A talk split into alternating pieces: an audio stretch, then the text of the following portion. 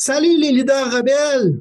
En 2018, j'ai commencé à enseigner à l'école d'entrepreneurship de Beauce.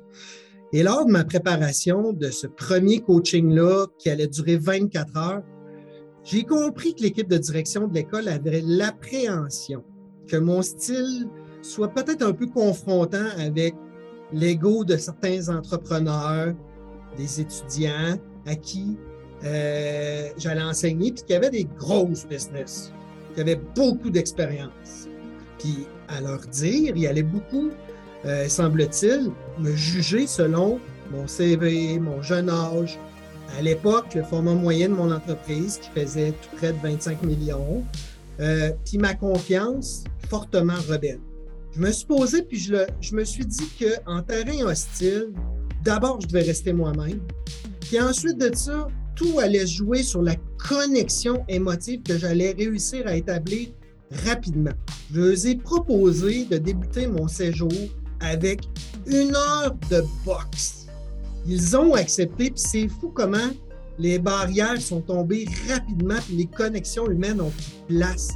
Et ça a vraiment ouvert la porte à un séjour où, justement, il n'y a pas eu de game, il n'y a pas eu d'ego, puis j'ai l'impression d'avoir appris autant.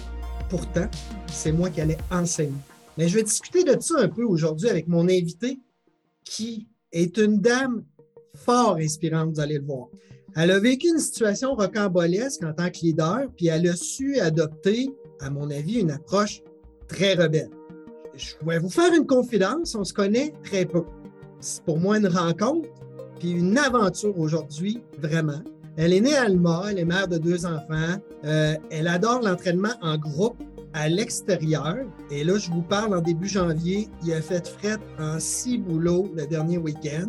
Pas étonnant, en tout cas, qu'elle aime ça avec la montagne puis le terrain de jeu tout près de sa résidence, Lac-Beauport. Ses parents étaient des professeurs de danse. L'école était au sous-sol à l'époque où elle a grandi, puis elle a étudié au son de la musique, du cha-cha, du tango, du triple swing.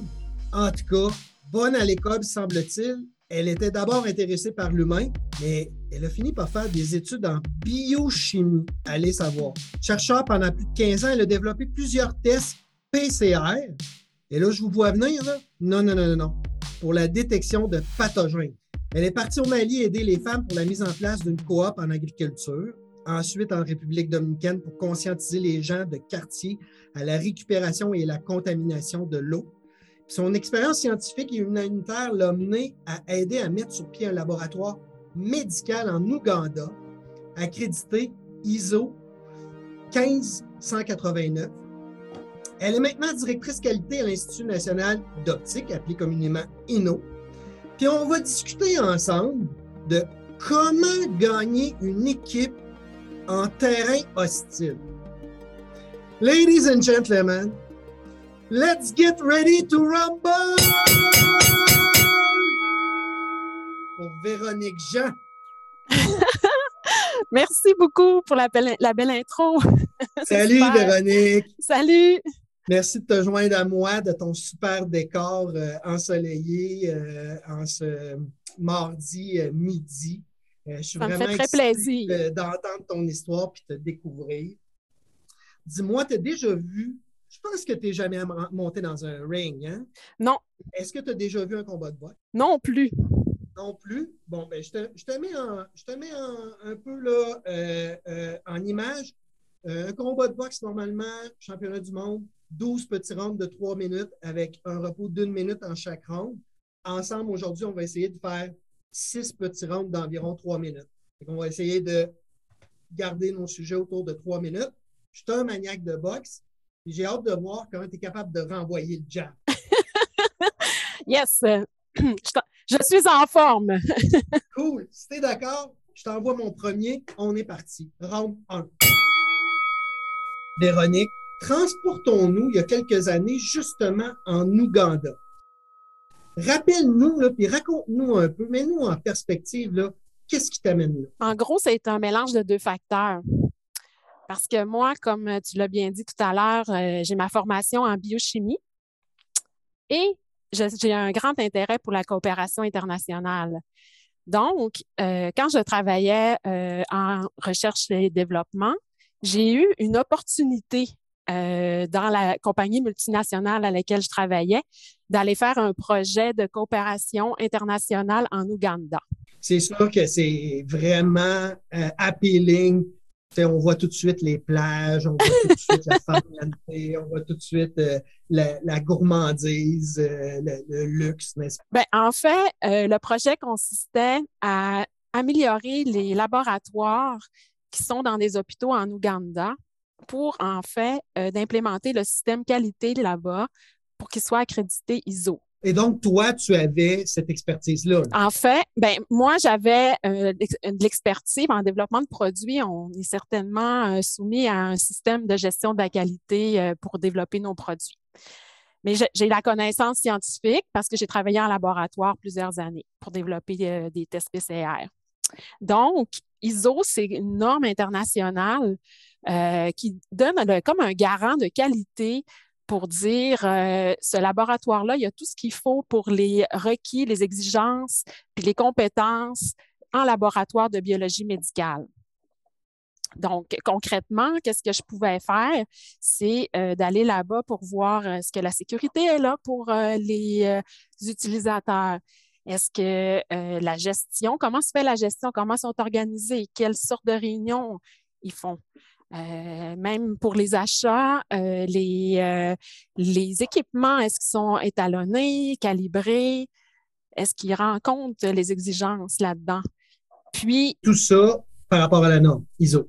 Exact. Fait qu'il y a plein de sujets là, qu'il fallait vérifier. Ça m'amène. Fait que tout le monde, là, vous avez compris l'espèce de Jekyll and Hyde chez Véronique, la chercheur euh, qui euh, a le goût de défi, a le goût de se remettre en jeu, a le goût d'aller dans des terrains quand même pas faciles. Ça nous amène au round Avant d'être posté là-bas, là, tu devais bien avoir un plan de match dans ta tête de dire, bon, euh, qu'est-ce qui va se passer là-bas, puis comment comment je vais procéder, puis tu sais, de quelle façon ça va se faire et tout ça. Décris-moi un peu ton plan de match, c'était quoi? Mon plan de match, une fois que j'étais sélectionnée, parce que c'était une belle sélection à faire, puis euh, je vais dire que nous étions une dizaine d'associés partout dans le monde qui participaient à ce projet-là. C'était financé par la compagnie euh, pour aller aider en Afrique. Donc, il y, il y avait une sélection de six laboratoires en Ouganda et au Kenya. Et euh, moi, j'ai été affectée à un laboratoire avec une collègue qui venait des États-Unis que tu connaissais peu, j'imagine. Je la connaissais pas, elle non plus, mais on travaillait pour la même compagnie multinationale. Donc, euh, on se rencontrait tous pour une super formation élaborée sur euh, les normes, la norme ISO, puis comment être, mettons, un auditeur au niveau de auditeur pour la norme. Donc, on, se rencontrait aux États-Unis, au New Jersey, euh, quelques jours, puis là, on a été formés pour ce faire. Ensuite, ben moi, je retournais euh, au Québec. J'avais quatre mois de préparation. Quatre mois qu'il fallait que j'imagine un peu comment je vais m'y prendre une fois rendu là-bas, euh, de développer les outils selon toutes les sphères, les, les, sections qu'il faut vérifier par rapport à la norme, euh, de, de, de, fabriquer des outils, de, de. En tout cas, j'ai travaillé quand même fort à la préparation. Donc, j'ai été motivée à fond pour, y, pour ce faire. Et là, là, raconte-moi, tu débarques là, ta première journée, qu'est-ce qui se passe? Bien, tu sais, d'emblée, aller en Afrique, c'est quand même assez impressionnant. Là, pour ceux qui y ont déjà été, vont comprendre ce que je veux dire. Euh, moi, j'y avais déjà été au Mali. Euh, en Ouganda, c'est un endroit qui est euh, merveilleux parce que on voit la, végétation, est luxuriante. Mais c'est sûr que c'est l'Afrique, puis c'est impressionnant.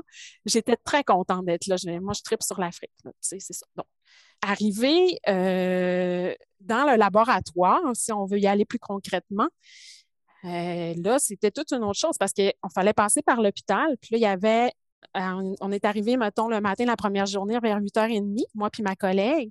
Puis il y avait des, euh, des patients partout à terre, euh, des bébés qui pleuraient, pas de lumière. Là, tu passes par-dessus les patients pour te rendre au laboratoire. Encore des patients dans le laboratoire, des équipements à terre. il y avait des pièces, là, comme un laboratoire, comment c'est fait, c'est des pièces, mettons que tu as une pièce de prélèvement, après ça de test, euh, traitement des échantillons, conservation, documentation. Tu sais, c'est des pièces différentes. Les pièces étaient là. Très aseptisées, très classées, très ordonnées et tout, très documentées, habituellement. D'habitude, ça devrait être comme ça. Là, c'est certainement, il n'y avait pas les, euh, les requis là, comme on, s'attend d'avoir dans des laboratoires standards. Qu'est-ce qui se passe dans ta tête? ben, ben, ce qui se passe dans ma tête, j'ai été en observation.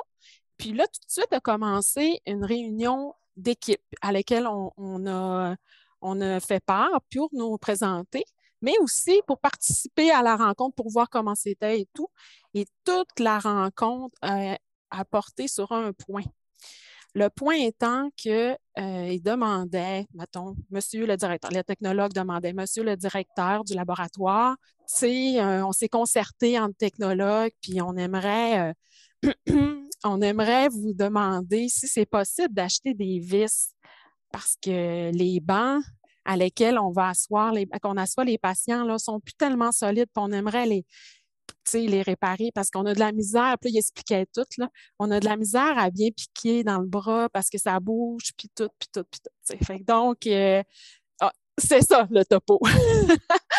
on est loin certainement euh, de la fille qui débarquait là avec un plan de match euh, quasiment un due diligence à faire au départ, de l'observation, des recommandations, des enseignements. On est loin de ça, right? On est loin. Donc, moi, je me sentais décalée, vraiment. Homme 3. Là, tu viens de recevoir là, probablement un, direct en plein front. Comment tu réagis à ça? C'est quoi ta première réaction, mettons, là, quand tu te rends compte de tout ça? Euh, j'imagine que ça s'est passé vite de de passer à travers l'hôpital, le laboratoire, puis la salle de réunion, puis là, de voir le, sujet principal, puis le tempo de la réunion, là, comment tu as réagi? Bien, ma réaction, ça a été d'observer. Puis euh, j'ai écouté, puis j'ai essayé de comprendre leur réalité, mais je vais vous dire, j'ai, j'ai à part de m'avoir présenté je suis qui, j'ai pas dit autre chose. Parce que imaginez là, moi, j'arrive là avec mon. J'avais mon, guide qui a une soixantaine de pages écrit avec plein de sous-titres et de, caractères, OK? Puis, euh, j'arrive des États-Unis, ben pas des États-Unis, excusez, j'arrive de l'Amérique. Puis là, moi, je vais leur dire comment faire alors que, tu sais, j'arrive la première journée, ça faisait pas de sens là, dans ma tête. Fait que donc, tu mets tout ça de côté, right? J'ai mis ça de côté. Puis, de, en plus, il, il fallait aller se présenter au directeur de l'hôpital. Là, on avait rencontré dans la réunion le directeur du laboratoire, mais certainement pour commencer le travail, il fallait aller voir la grande direction. Mais la grande direction n'était pas chaud à l'idée de nous avoir. Puis je vais vous expliquer pourquoi. Parce que le directeur, admettons qu'on était au courant, il était bien au fait de la qualité de son laboratoire. Donc, si on, publicisait le fait que la qualité était un petit peu moins bonne. Ça le mettait à risque. Ben là, ça faisait une mauvaise presse. Fait comment qu'il allait faire pour avoir d'autres subventions si exact. le monde soit au courant de ça. Donc, euh, on était vraiment en terrain hostile. Hmm, je comprends. Finalement, là, là, je comprends là, que tu te, tu te poses, tu te mets en mode écoute, observation. Et puis, j'avais l'impression là, d'un peu ressentir ce que j'ai ressenti à l'époque dans un tout autre terrain, mais que toi, tu avais eu l'idée première de dire faut que je réussisse à créer des liens humains en premier avec ces gens-là si je veux amener ce projet-là quelque part. Euh, est-ce que est-ce que je me gourre ou j'ai senti ça pour vrai que pour toi c'était important de nouer des liens en premier avant de démarrer toute chose? Bien, effectivement, euh, tu euh, as bien compris dans quel sens que j'ai ben, élaboré ou j'ai analysé la situation. En fait, c'est que comment j'ai procédé, c'est que je suis retournée à l'hôtel. J'avais hâte de retourner à l'hôtel après cette rencontre-là pour me poser un peu, tu sais. Puis là, j'ai ma collègue, j'ai dit on se rejoint à la piscine. fait que là, à la piscine, je me suis pris un, un verre, puis là, j'ai réfléchi elle, ma collègue, elle, euh, elle s'est mise tout de suite à l'ouvrage, puis elle, a décidé, de, de se faire un plan de match pour le lendemain, par quoi qu'on commence, etc. Puis là, je voyais bien qu'elle se prenait la tête, puis était un peu découragée. Puis là, tout d'un coup, moi, j'ai analysé la problématique. Je me suis dit, non, je peux, on ne peut pas commencer par des détails. Il faut voir les choses d'une façon plus globale. Donc, j'ai donc changé ma perspective. Hum, intéressant. Puis là, là, c'est comme un, j'ai eu comme une révélation. C'est difficile à expliquer. Fait que j'ai sorti de la piscine, puis j'étais allée voir Sally, ma collègue, puis je lui ai dit Écoute, euh, je sais comment on va faire. Demain, là, viens avec moi, observe-moi, puis tu sais, je sais comment faire, mais je ne peux pas te l'expliquer parce que c'est une intuition. Mais tu vas voir, ça va fonctionner, je suis confiante. En maillot de bain, vers la C'est ça. Que. Est-ce que tu as réussi à la convaincre? Ah, c'est ça que je vais vous dire. Ah, bon, bon, bon. Entrons le prochain round de suite, round 5. Comment, finalement, là, raconte-nous un peu en accéléré, comment ça s'est déroulé, là, de ta première journée jusqu'au challenge, puis à la fin, puis jusqu'à la terminaison de ce mandat-là? Raconte-nous un peu en accéléré. Oui, ben en fait, c'est que ben, ce qui est arrivé, c'est que lors de la rencontre, là, je, vais vous révéler ma, c'est quoi à quoi j'ai pensé, c'est que lors de ma rencontre, j'ai observé qu'il y avait un technologue qui était un petit peu plus euh, curieux et intéressé par notre projet. Donc, euh, j'ai ma stratégie était que j'allais lui demander euh, la deuxième journée. Il s'appelle Apollo. D'ailleurs, on est toujours en communication. C'est ça qui est, qui est incroyable là-dedans, c'est qu'on est en communication encore avec les gens là, après cette expérience.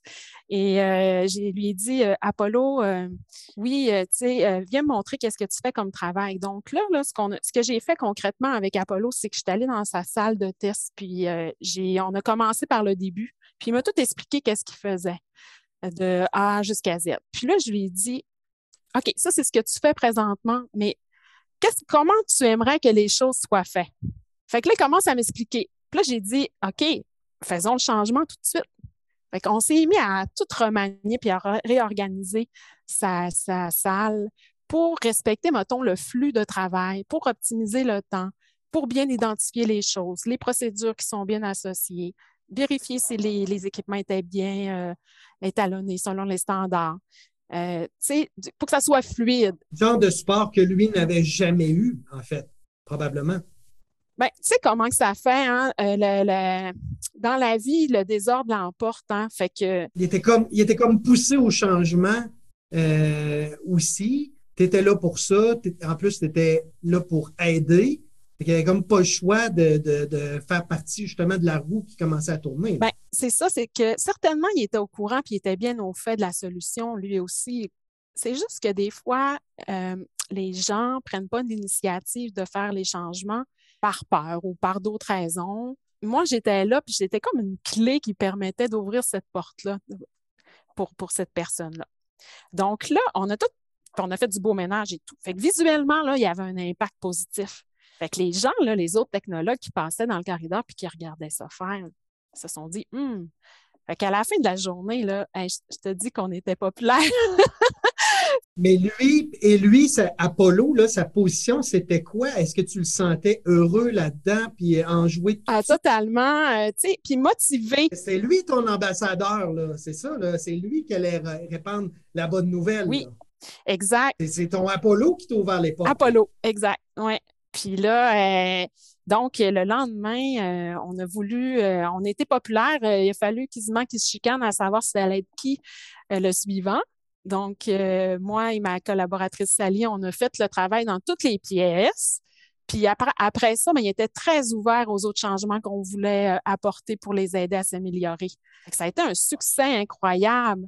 Puis je vais même vous dire, là, c'était que les gens pensaient là, que c'était impossible, le directeur, les personnes qui travaillaient là.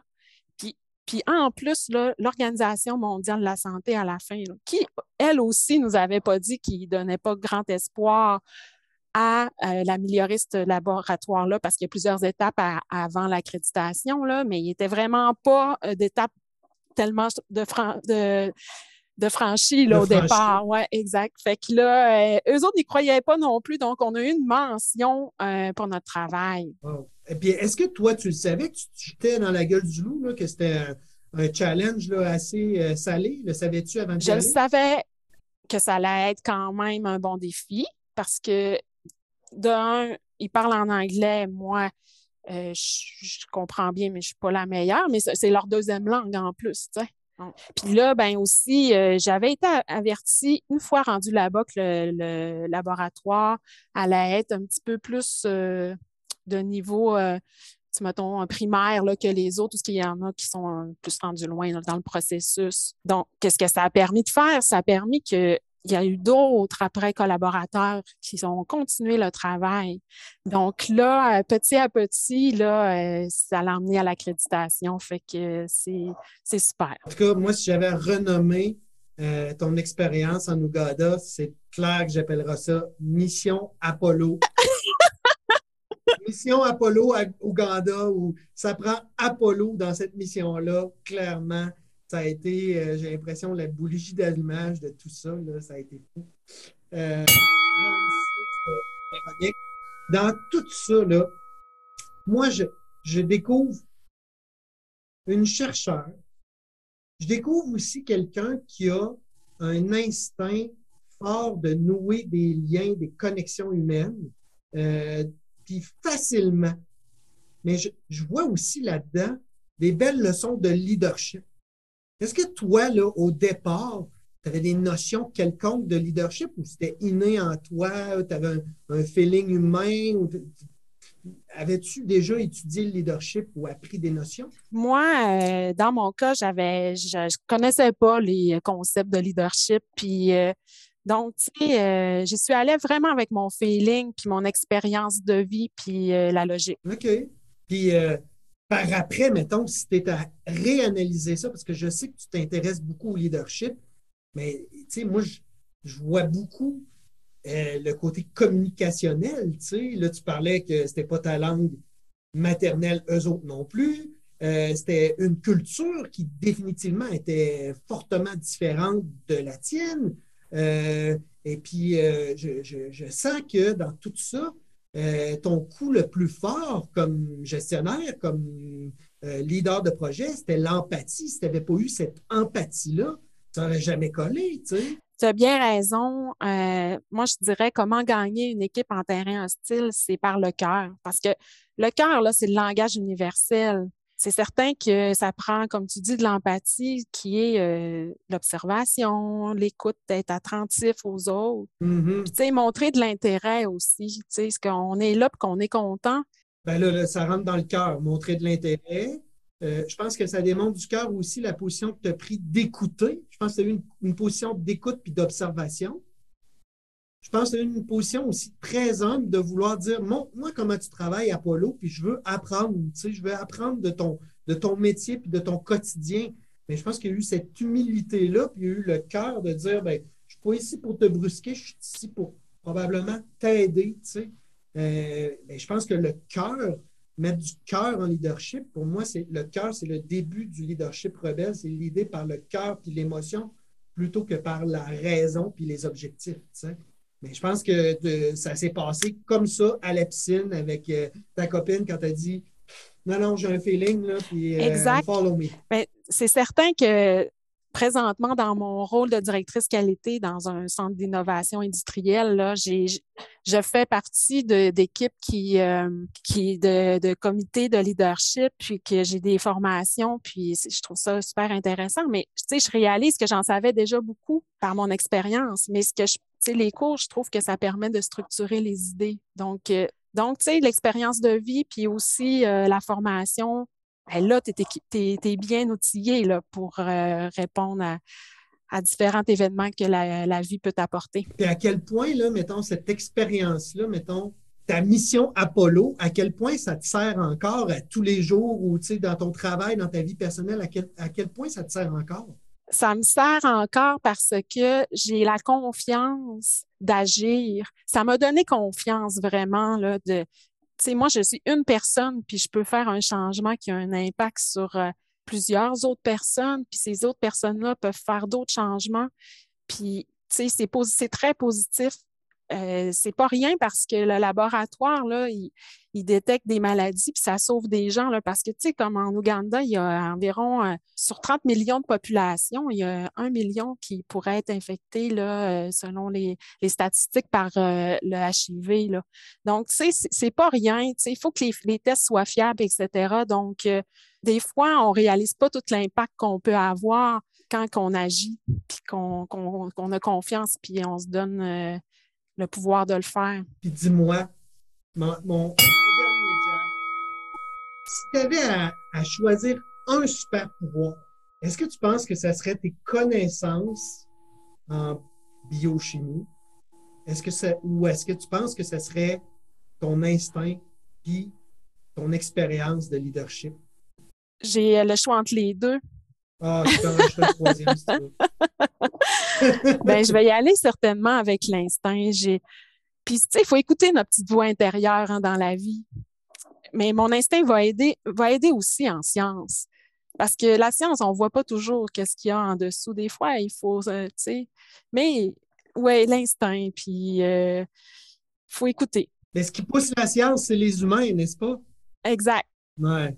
C'est quand même les humains qui, justement, font de la recherche, font du laboratoire, cumulent des données, analysent des, données. C'est quand même des humains qui font ça, right? Écoute, c'était fort euh, inspirant de connaître enfin la vraie mission Apollo. Puis ça n'a aucun rapport avec un film d'Hollywood, cher leader rebelle. Euh, Véronique, en terminant, je termine tout le temps mes podcasts de cette façon-là. Si tu avais du crédit ou un remerciement à donner à quelqu'un autour de toi à qui tu n'en as pas assez donné dans les 15 derniers jours, ce serait qui cette personne-là? Bien, si tu me permets, je vais dire un beau bonjour à mes parents, puis je vais dire aussi que j'aime beaucoup mes enfants, Maya et Joshua, donc euh, ça, je, tenais à le dire. Mais si j'ai à remercier, euh, ça va être euh, deux personnes parce qu'on est une équipe de la vie, mettons. C'est mes amis Caroline et, et Karine. Euh, on s'entraide beaucoup dans, les choses de la vie, puis euh, je me trouve vraiment euh, choyée d'avoir des amitiés comme ça. Bon, ben c'est fait. On les salue, puis on leur envoie ta gratitude, Véronique. Merci beaucoup de ta générosité. je retiens une chose, en terrain hostile, pour se poser, rester ancré sur ses valeurs, sur sa personnalité, sur ce qui nous rend unique et analyser avant d'agir.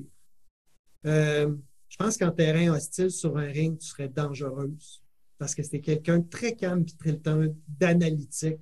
Vraiment, wow. Merci du temps que tu m'as donné. Euh, j'ai démarré le podcast Rebelle Leadership pour apprendre, pour m'inspirer de gens qui sont euh, différents, uniques, atypiques et définitivement, Véronique, Jean, tu es une leader rebelle. Merci, ça fait vraiment plaisir. Quoi dire en conclusion? Ben, je pense que Véronique nous a démontré concrètement à quel point le prérequis au leadership est de reconnaître ses émotions. Puis dans son cas, ben, déception, surprise, hostilité. Ensuite, ben, apprendre à les gérer. Elle nous a raconté à quel point elle a pris une pause piscine, puis elle avait besoin de, se poser, de réfléchir. Et puis après ça, la base, c'est quoi? C'est de créer la confiance avant toute chose. S'il n'y a pas de confiance, il n'y a rien qui est possible. D'ailleurs, je parle de ces trois éléments-là dans mon carnet de leadership rebelle gratuit que vous pouvez aller downloader au Bouddha, b u d d h a station.com slash leadership. Et là-dessus, chers leaders rebelles, je vous dis à dans 15 jours, stay tuned.